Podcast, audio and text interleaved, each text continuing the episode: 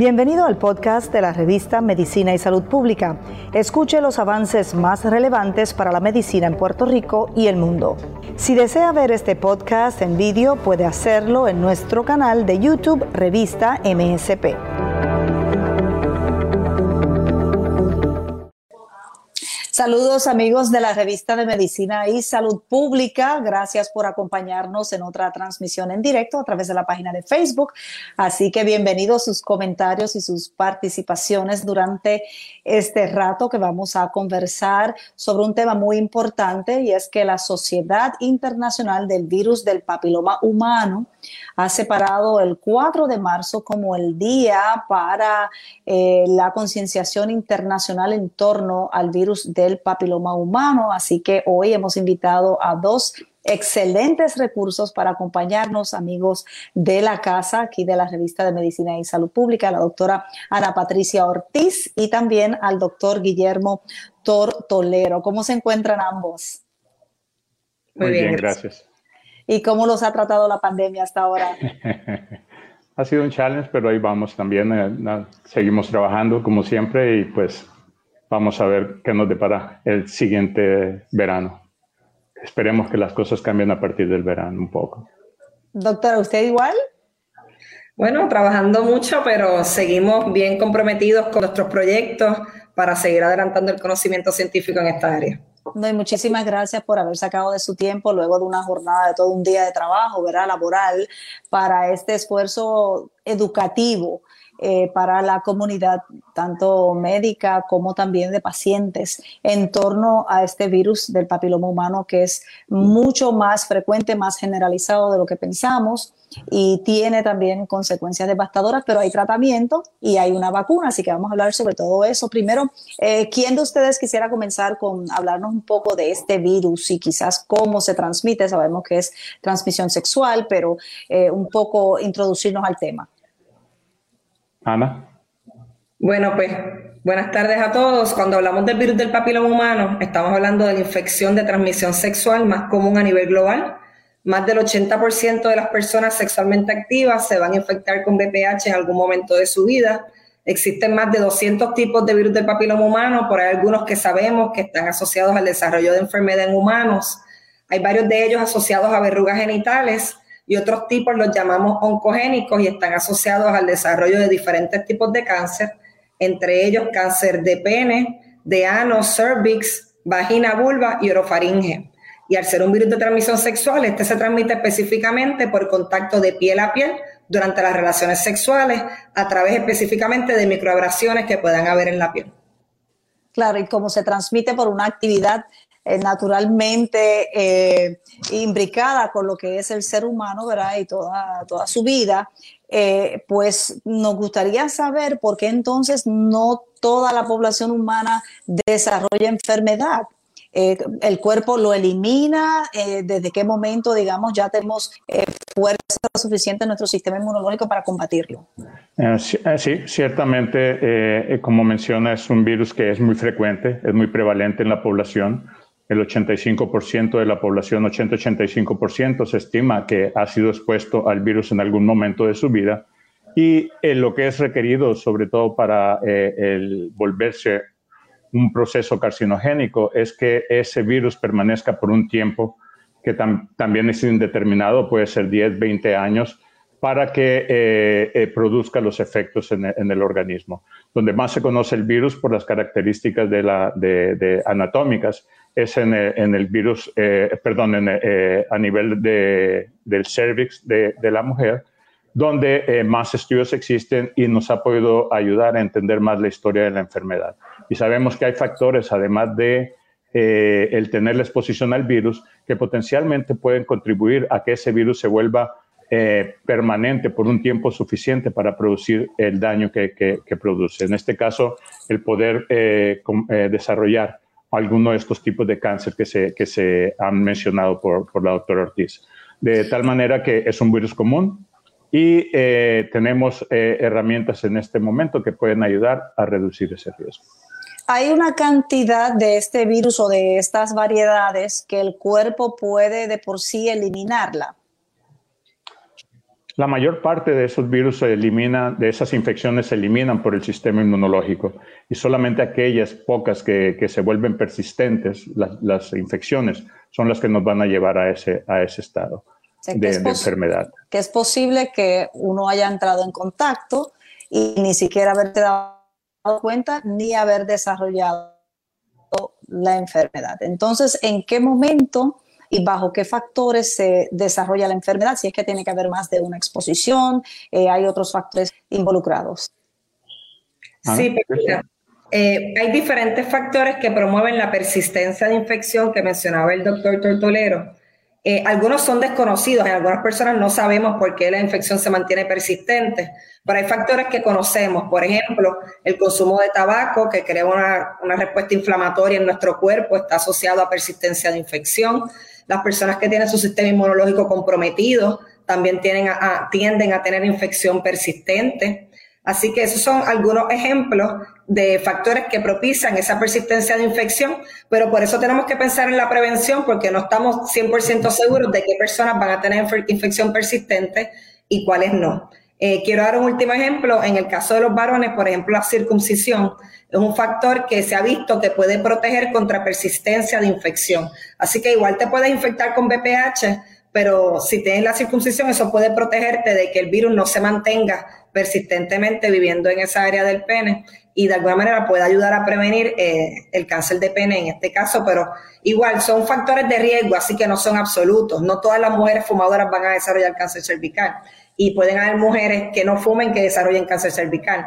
Cuando en epidemiología hablamos de una interacción de factores de riesgo para el desarrollo de enfermedad, y volvemos, como no estamos seguros a quién le va a tocar, pues tenemos que enfocarnos en la prevención, en sí en controlar los factores de riesgo que conocemos, pero también en enfocarnos en la prevención, como sería en este caso la prevención primaria, la vacunación contra el virus del papiloma humano. Sí, y me gustaría agregar un poco algo a lo que dijo la doctora Ortiz. Ciertamente el tipo de, de HPV que sea el responsable de la infección es lo que también va a tener un poder para determinar que esa infección o esa, ese riesgo aumente y son eh, principalmente dos de los tipos eh, de, virus de papiloma humano, y el 16 y el 18. Exacto. Yo creo que se le cayó. Coqui. Sí, pero yo asumo que estemos en vivo todavía.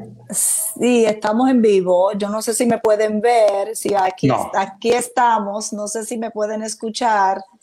La escuchamos. Eh, sí, tenemos problemas con la internet, eso es parte, ¿verdad?, de, lo que ocurre desde la pandemia, que hay un abuso, o bueno, hay un uso, ¿verdad? Overuse, ajá. hay un, uso y abuso de los sistemas eh, de Internet, así que bueno, aquí estamos en medio de un canal de televisión donde hay muchas cosas ocurriendo, pero ya que la doctora habla de cáncer cervical, me gustaría intercalar que ciertamente el 99% de los casos de cáncer cervical uterino se genera por el VPH y como ustedes señalaron, se tarda, ¿verdad?, entre 10 a 20 años en desarrollarse, pero ciertamente hay una gran mortalidad asociada con este cáncer y me parece increíble que que, bueno, que todo este tipo de cáncer estén relacionados con el BPH, por lo tanto, hay que generar. Eh, sí.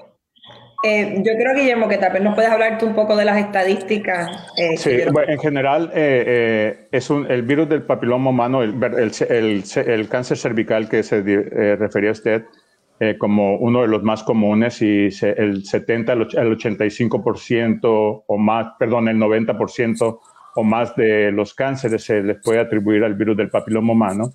Eh, también es este, bueno saber que la mayoría de, las, de, las de la enfermedad, la mayoría de los casos de cáncer cervical, la mayoría de las muertes por cáncer cervical siguen ocurriendo en áreas de disparidades, en áreas de bajos recursos económicos principalmente en los países subdesarrollados. Estamos viendo a, la distribución de la enfermedad a, nivel global, pero cuando lo vemos a nivel local, ya sea a nivel de los Estados Unidos como, como país, eh, incluyendo a Puerto Rico, o eh, eh, al mismo Puerto Rico de una manera independiente, sabemos que tiende a seguir siendo una enfermedad que se presenta con mayor frecuencia en ciertos sectores de la población, sobre todo, aquellos que tienen ciertas desventajas de acceso a cernimiento, de acceso a los tratamientos que se pueden utilizar después de que se detecta eh, una enfermedad premaligna o un cáncer eh, en sus etapas iniciales. Así es de que ciertamente dependiendo de la región, el impacto que tiene este virus también va a cambiar. Entonces, ¿cuándo debe comenzar, doctora, ese cernimiento? Si tan pronto se inicia la actividad sexual o tan pronto ya hay algunas de las manifestaciones de la infección con el virus.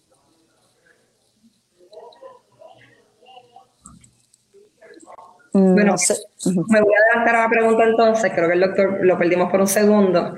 Eh, básicamente la recomendación es que las mujeres de 21 a 75 años se estén haciendo pruebas de detección temprana contra este, de cáncer cervical. Estas pruebas incluyen el famoso Papa Nicolau, pero ya también se están recomendando que las mujeres de 30 a 65 años eh, se hagan lo que se conoce como el HPV co-testing, que a la vez que le hagan el Papa Nicolau también le hagan la prueba de HPV. Y tan reciente como hace unos meses, la Sociedad Americana del Cáncer incluso amplió eh, esa recomendación de, de, también hacerse la prueba de HPV cuando se hagan el Papa Nicolau a mujeres después de los 26 años de edad.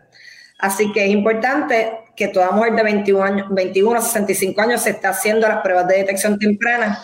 En el caso del cáncer cervical es importante resaltar que Puerto Rico tiene la tasa de incidencia más alta de cáncer cervical de todos los estados y territorios de los Estados Unidos Así que es un cáncer que también recientemente pudimos documentar en una publicación que está en aumento en nuestra población. Y dado que existen diferentes herramientas de prevención, eh, no debería ser un cáncer que esté en aumento, incluso estuvo disminuyendo en, en, el pasado siglo, desde los años 60, que empezaron a incorporarse las pruebas de detección temprana en Estados Unidos a nivel global, el cáncer, la incidencia de cáncer cervical empezó a disminuir en todas partes, en la mayoría de los lugares del mundo, incluyendo Puerto Rico. Así que nos llama la atención el aumento que estamos viendo a partir del 2001 y es algo que nosotros como científicos en el Centro Comprensivo de Cáncer estamos buscando entender mejor. Claro, un poco agravado también por las, por las emergencias, ¿verdad? Que ha enfrentado Puerto Rico, el terremoto, eh, los terremotos, los huracanes y ahora la pandemia que un poco han hecho que las personas no acudan con la frecuencia a sus médicos para todo ese cernimiento necesario. Eh, pero pregunto, ¿y la vacuna? ¿Hay una vacuna? Eh, que irónicamente pues, pues, ya está disponible también y pudiera ayudar a combatir el, cáncer en ese sentido. ¿Qué ha pasado? ¿Por qué el público no ha respondido eh, con, ¿verdad? La, con la apertura que debería para poder tener acceso a esta vacuna? Ciertamente tenemos bastantes años ya con la, con la vacuna disponible como una, como una herramienta de, prevención de la infección y de prevención de las consecuencias de la infección. Eh, desde el 2006 la vacuna se introdujo en Puerto Rico. Tomó varios años para que esto comenzara a incrementarse en términos de la utilización de la vacuna. Y actualmente los números siguen siendo no los deseables, pero dentro de la, del resto de los Estados Unidos Puerto Rico ha logrado tasas mucho más eh, adecuadas de vacunación que lo que se ha visto en muchos otros estados de la Unión Americana. De tal manera que eh, los esfuerzos que se han hecho y se siguen haciendo ah, pudieran contribuir a que en un momento dado pudiéramos tener una cobertura ideal eh, para que podamos tener un impacto mayor y reducir la carga que representa el cáncer cervicuterino y otros cánceres asociados a BPH que se han mencionado, este, para poder reducir el número de casos y el número de muertes asociadas a estas infecciones. Claro, esa cobertura se va a ver prospectivamente porque estas son poblaciones jóvenes, ¿verdad? De, el protocolo eh, tiene para esa vacunación eh, que sea, me corría la doctora, si es desde los 11 años en adelante, ¿desde qué edad en adelante se vacuna acá en Puerto Rico contra el VPH? Bueno, la recomendación del CDC es que todos los, que todos los niños y niñas de 11 a 12 años de edad se vacunen contra VPH. Perdón. Si usted no se vacuna entre los 11 y los 12 años de edad, Guillermo, sigue tú. Sí, no, eh, sí, eh, eh, y puede extenderse también desde los 9 años de edad hasta los 45 ahora en mujeres de, recientemente que se ha recomendado la vacuna. Pero como decía la doctora, esta vacuna que se recomienda en, Puerto Rico principalmente entre los 11 y los 12 años de edad. Es importante porque es en un periodo de edad donde se supone que los niños todavía no están involucrados en la actividad sexual, eso es importante pues para la efectividad de la vacuna eh, y eh, poder protegerlos en esa edad donde, eh, aunque todavía es una edad temprana para los padres y los niños no han comenzado una actividad sexual activa, es importante el poderse adelantar a ese paso de, la, actividad sexual, ya que eso va a ocurrir en un momento dado y antes de que los niños salen de la escuela secundaria ya muchos de ellos, 60%, han tenido algún tipo de actividad sexual. Así es de que la importancia de eso es el poder iniciar antes de que la persona esté expuesta al virus, porque una vez que se tiene la infección, el virus no cura, el, la vacuna no cura el virus, protege contra la adquisición de ese virus y nos protege de las consecuencias de ese virus.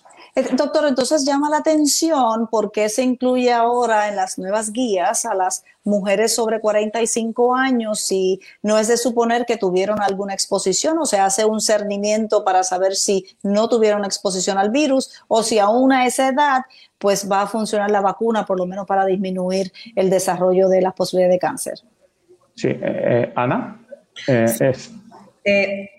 Es... como prefieres que la conteste. No, no, no como gustes, pensé que. Ok, bueno, pues básicamente, elaborando lo que dijo el doctor y contestando tu pregunta, pues sí, la recomendación es que todo el mundo de 11 a 26 años se vacune. Pero hay recomendaciones que idealmente es entre los 11 y los 12 años de edad, como bien explicó el doctor los motivos de esta recomendación. Ya las personas de 27 a 45 años, el FDA aprobó el uso de la vacuna. La recomendación es que discuta con su médico el beneficio de la vacunación pero eh, ¿por qué se entiende que hay un beneficio? Porque la vacuna actual que está siendo utilizada en Puerto Rico y los Estados Unidos es una vacuna nanovalente que protege contra siete tipos de VPH oncogénico y contra dos tipos asociados a verrugas genitales. Así que racional es que tal vez usted en algún momento de su vida se infectó tal vez, digamos, con uno o dos de estos tipos, pero no necesariamente te infectaste con los nueve tipos incluidos en la vacuna, por lo cual se entiende que siempre te va a dar un beneficio eh, aunque te la administren más tarde, pero el beneficio más amplio, ¿no? Va a ser cuando te vacunas en edades tempranas, cuando todavía no has sido expuesto a la infección y cuando se sabe que tu cuerpo va a desarrollar una mejor respuesta inmunológica.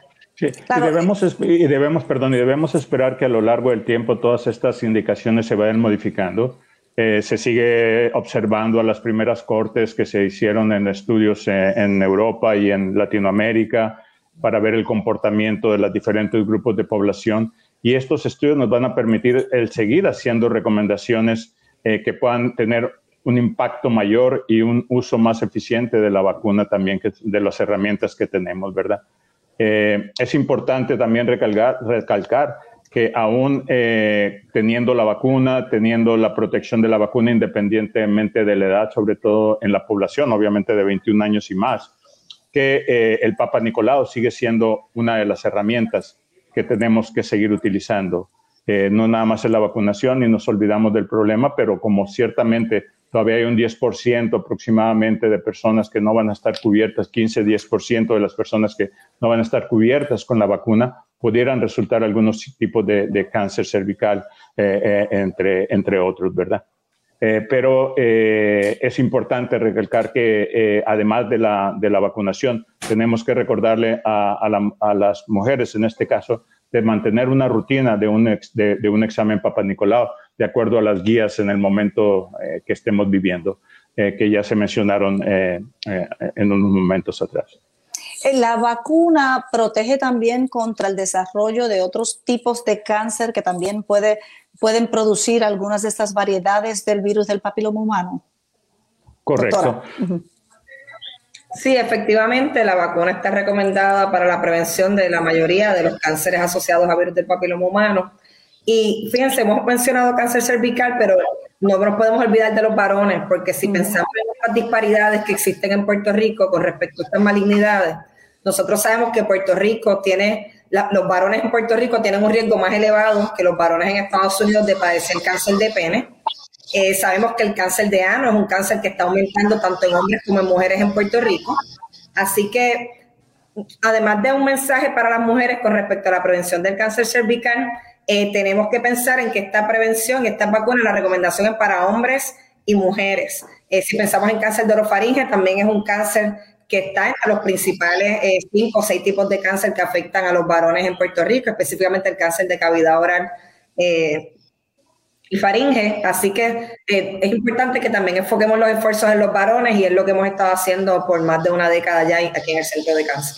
Claro, hay que señalar que este virus está relacionado con por lo menos este, más de una docena de, cánceres. O sea que con una vacuna que es, ¿verdad? Ya la, prevención este que existe y el cernimiento se pudiesen evitar toda esa gama de, cánceres en la población. Sí, eh, son seis los, cánceres en los que se ha asociado el virus del papiloma humano y ah, desafortunadamente solamente eh, eh, para cervix existe una recomendación de cernimiento eh, se está trabajando en el área de cáncer anal y la doctora ha estado trabajando en proyectos enfocados en, estrategias para la detección y manejo y tratamiento de lesiones eh, anales, pero eh, no existe todavía una recomendación sobre el uso de cernimiento en, hombres y mujeres para la identificación de cáncer anal. El, único que tiene el beneficio en este momento del cernimiento es el cáncer cervical.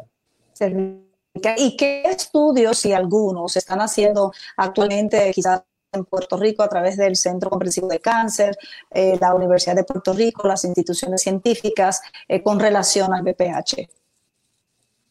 Pues mira, hay múltiples estudios que estamos realizando. Quiero resaltar que hemos compuesto un grupo de investigadores y de profesionales de la salud que incluyen colegas del Recinto de Ciencias Médicas y del Centro Comprensivo de Cáncer.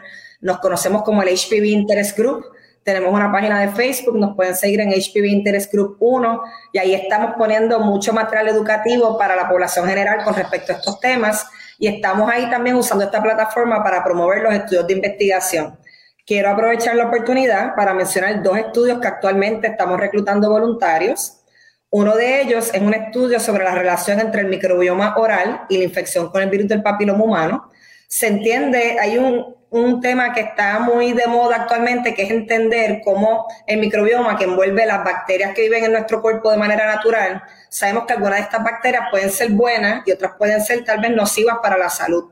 Y estamos buscando entender como parte de ese estudio qué bacterias pueden estar eh, propiciando la infección con BPH en la boca y cuáles pueden ser protectivas para esta infección. Eh, estamos buscando personas adultas eh, que quieran participar en este estudio, personas de 21 a 49 años de edad. Básicamente el estudio lo que envuelve es una, una, muestra, proveer una muestra de saliva, un enjuague bucal y contestar un cuestionario. Si, y buscamos personas sexualmente activas para este estudio. Si interesan participar, nos pueden llamar al 772-8300, extensión 1421.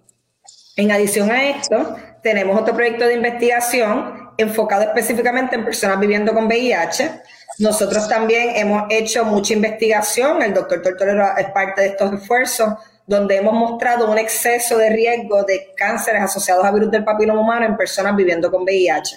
Fíjense que al principio mencionábamos que estas personas al estar inmunocomprometidas se facilita la persistencia de infección. Y tenemos otro estudio donde estamos reclutando personas viviendo con VIH eh, de 26 años o más donde queremos evaluar en ellos, simplemente tienen que contestar una entrevista telefónica eh, y queremos preguntarles a través de un cuestionario cuáles han sido las barreras y cuáles han sido los facilitadores para que ellos acudan a, recibir servicios de detección temprana contra el cáncer anal. Como mencionó el doctor, no hay unas guías oficiales eh, a nivel de los Estados Unidos para el cernimiento de cáncer anal en personas de la población general pero algunos grupos de expertos ya están recomendando la prueba del PAP anal. Y como parte de este estudio queremos entender si las personas han hecho la prueba, si no se la han hecho y cuáles han sido los factores que han contribuido a que se lo hagan o no se lo hagan. Y básicamente también se interesan participar y nos pueden llamar al mismo número 7728300. En este caso la extensión es 1145. Tú traías un punto bien importante, que es que la pandemia no solamente ha sido una barrera para que las personas acudan a recibir servicios de detección temprana, vacunación, también se ha convertido en una pandemia para que las personas eh, participen en los estudios de investigación por todas las complejidades que han habido en el sistema de salud. Pero los invitamos a que nos mm, eh, colaboren con nosotros, su participación es confidencial, es voluntaria, eh, tenemos todos los mecanismos para proteger, eh, ¿verdad? Eh, todo lo que envuelve los distanciamientos relacionados a COVID y definitivamente pues va a estar contribuyendo a adelantar el conocimiento científico en esta área. Definitivamente la participación de los voluntarios en todos los estudios son un beneficio, ¿verdad? Para la posteridad y además presenta beneficios para el participante que pudiesen tener algún tipo de, expendio o también se le cubren algunos de los estudios a los que tienen que ser sometidos también, así que eso también es una, es una gran ventaja. Creo que no hemos hablado de si el virus del papiloma humano puede ser tratado, hemos hablado de la vacuna, pero no hemos hablado de ya en la infección, quizás a través de las verrugas genitales y otras manifestaciones, ¿existe algún tratamiento? Bueno, sí, sí existen tratamientos, sobre todo eh, para algunas de las lesiones que, existen. En, la mayor, eh, sobre, eh, en, términos de, de, una, de, un tratamiento temprano y oportuno, ¿verdad? Eh, como sería en el caso del cáncer cervical, eh, la persona va al médico periódicamente, se identifica, ah, si se identifica algún problema, se puede ofrecer un tipo de tratamiento dependiendo del tipo de lesión que la persona tenga o seguimiento o algún tipo de tratamiento más agresivo, nuevamente dependiendo de qué es lo que se encuentre en esa persona. Eh, en, el caso de, en el caso de cáncer anal, como mencionó la doctora Ortiz, hay estudios que se están realizando que van a permitir el poder en un momento dado el, identificar qué tipo de herramientas se pueden eh, implementar a nivel de cernimiento eh, para eh, poder identificar de una manera temprana las lesiones y tratarlas igualmente.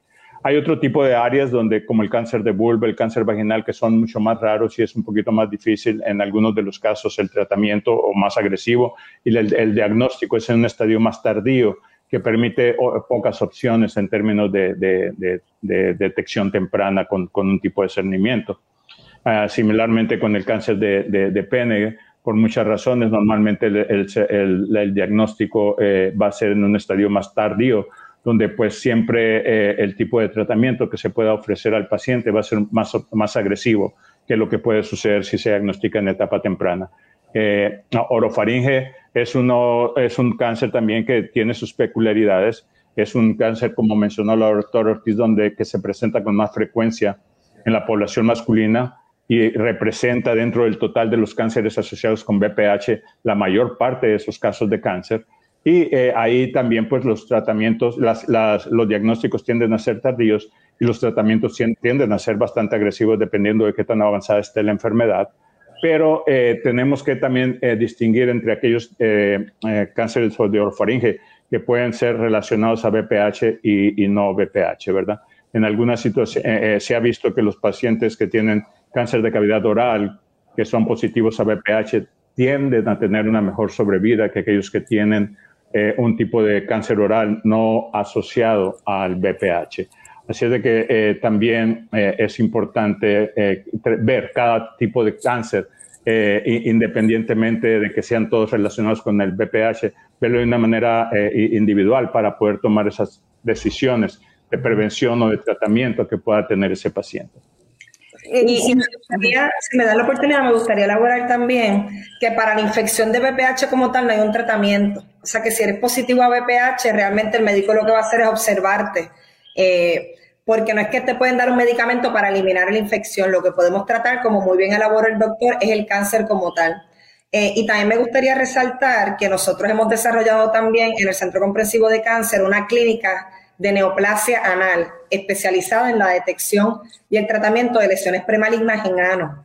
Así que también si es algo que alguien en la audiencia le interesa conocer o recibir servicios en esta área, también se puede comunicar con nosotros a los números mencionados eh, y pueden tanto visitarnos a la clínica para servicios y evaluación de nuestros especialistas que están certificados en esta área o también para ofrecerle tal vez alguno de estos protocolos de investigación en los que podría participar, porque es una clínica que tenemos tanto el servicio clínico como también estamos corriendo diferentes protocolos de investigación en esta área.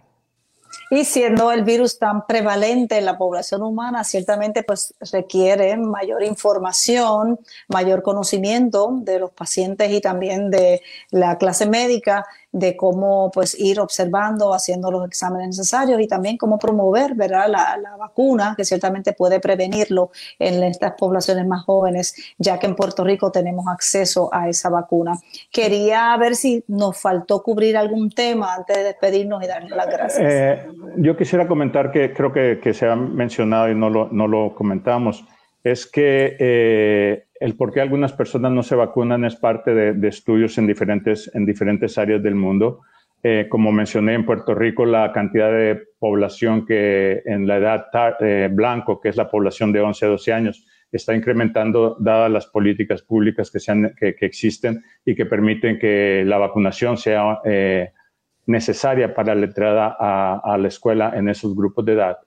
Pero también debemos considerar que para, eh, para otras poblaciones, sobre todo la población que ya sale de ese grupo de edad, dependemos mucho de, de otros, de, de otras eh, partes del sistema, eh, la familia, eh, las políticas públicas, una serie de factores que influyen en que una población tenga una mejor calidad de, de, de atención médica y mejor conocimiento y que no sea una barrera el médico, que no sea una barrera el acceso a la vacuna para poder lograr las metas de vacunación eh, que se quieren o se requieren para poder eh, eliminar una enfermedad como esta.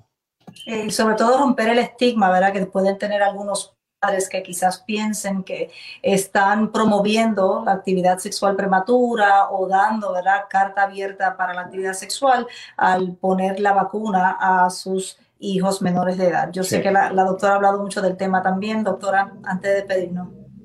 Sí, para darles un ejemplo de cuán común es esta infección aquí en Puerto Rico con datos locales.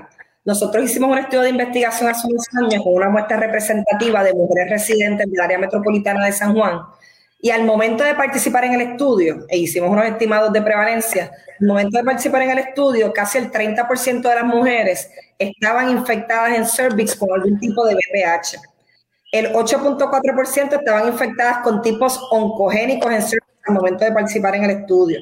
El 12% estaban infectadas en ano con tipos oncogénicos eh, demostrando que esto, igual que en otras partes del mundo, es sumamente común. Un estudio dirigido por la doctora Vivian Colón, en el cual pudimos colaborar específicamente en hombres que asisten a una clínica de enfermedades de, transmisión sexual aquí en Puerto Rico, documentó prevalencias de infección con BPH oncogénico de más del 50%, tanto en pene como en ano, en los hombres que estaban en la clínica, que habían participado en el estudio, y una prevalencia de 11% en la cavidad oral de tipos oncogénicos.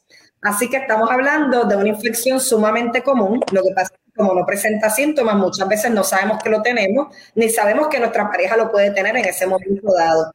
Así que definitivamente hacemos un llamado a la prevención de los cánceres asociados al virus del papiloma humano a través de la vacunación, a través de estelos de vida saludables que envuelven pues, no fumar, eh, protegerse durante las relaciones sexuales, por ejemplo, con el uso del condón, aunque sabemos que el condón no va, a, no va a proteger por completo, porque como se transmite por contacto de piel a piel, solamente, el condón solamente va a proteger el área que queda cubierta por el, por el condón, ¿no? Eh, y definitivamente también mantener estilos de vida saludables, la misma nutrición, sabemos que una dieta saludable y rica en frutas y vegetales también ayudar a la prevención de distintos tipos de cáncer asociados a HPV, incluyendo, incluido el cáncer de orofaringe.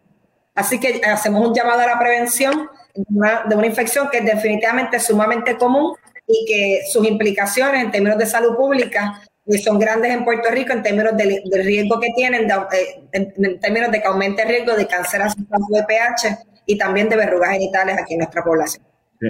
Se espera que con el tiempo también pues la, posibilidad de reducir esa dificultad, esa barrera que es actualmente la vacunación, de ser más de una dosis como lo que estamos viendo con las vacunas de COVID.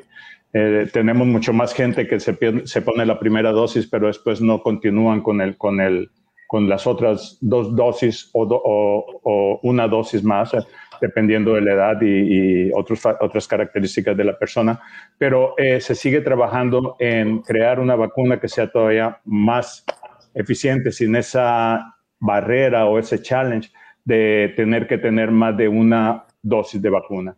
Así de que esperamos que en el futuro cercano tengamos acceso a una vacuna de una sola dosis que también va a eliminar esa necesidad de tener que estar buscando a la persona para que regrese y hacerse la prueba nuevamente. Así es de que seguimos, seguimos viendo progreso, es una de las áreas que ha avanzado mucho.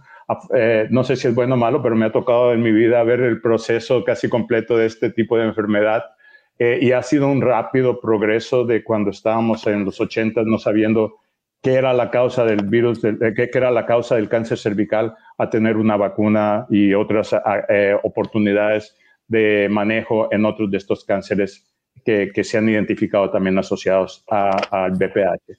Por ejemplo, el cáncer de orofaringe, ¿verdad? Ahora sabiendo que si tiene o no tiene asociación con el, con el eh, BPH, el manejo de esos pacientes puede ser importantemente diferente. Pues muchísimas gracias a ambos por habernos provisto de esta orientación eh, para generar conciencia, ¿verdad? Hoy precisamente el 4 de marzo, que es el Día Internacional para hablar sobre el tema, discutirlo y también educar sobre este tema. Muchísimas gracias a ambos. Al contrario, y a vacunarse y a, las personas, a las mujeres, a seguir haciéndose por ahora eh, algunas de las pruebas de cernimiento o las pruebas de cernimiento para cáncer cervical. Pues que pasen muy buenas noches, será hasta una próxima ocasión. Gracias por acompañarnos. Gracias. Gracias. Muy amables.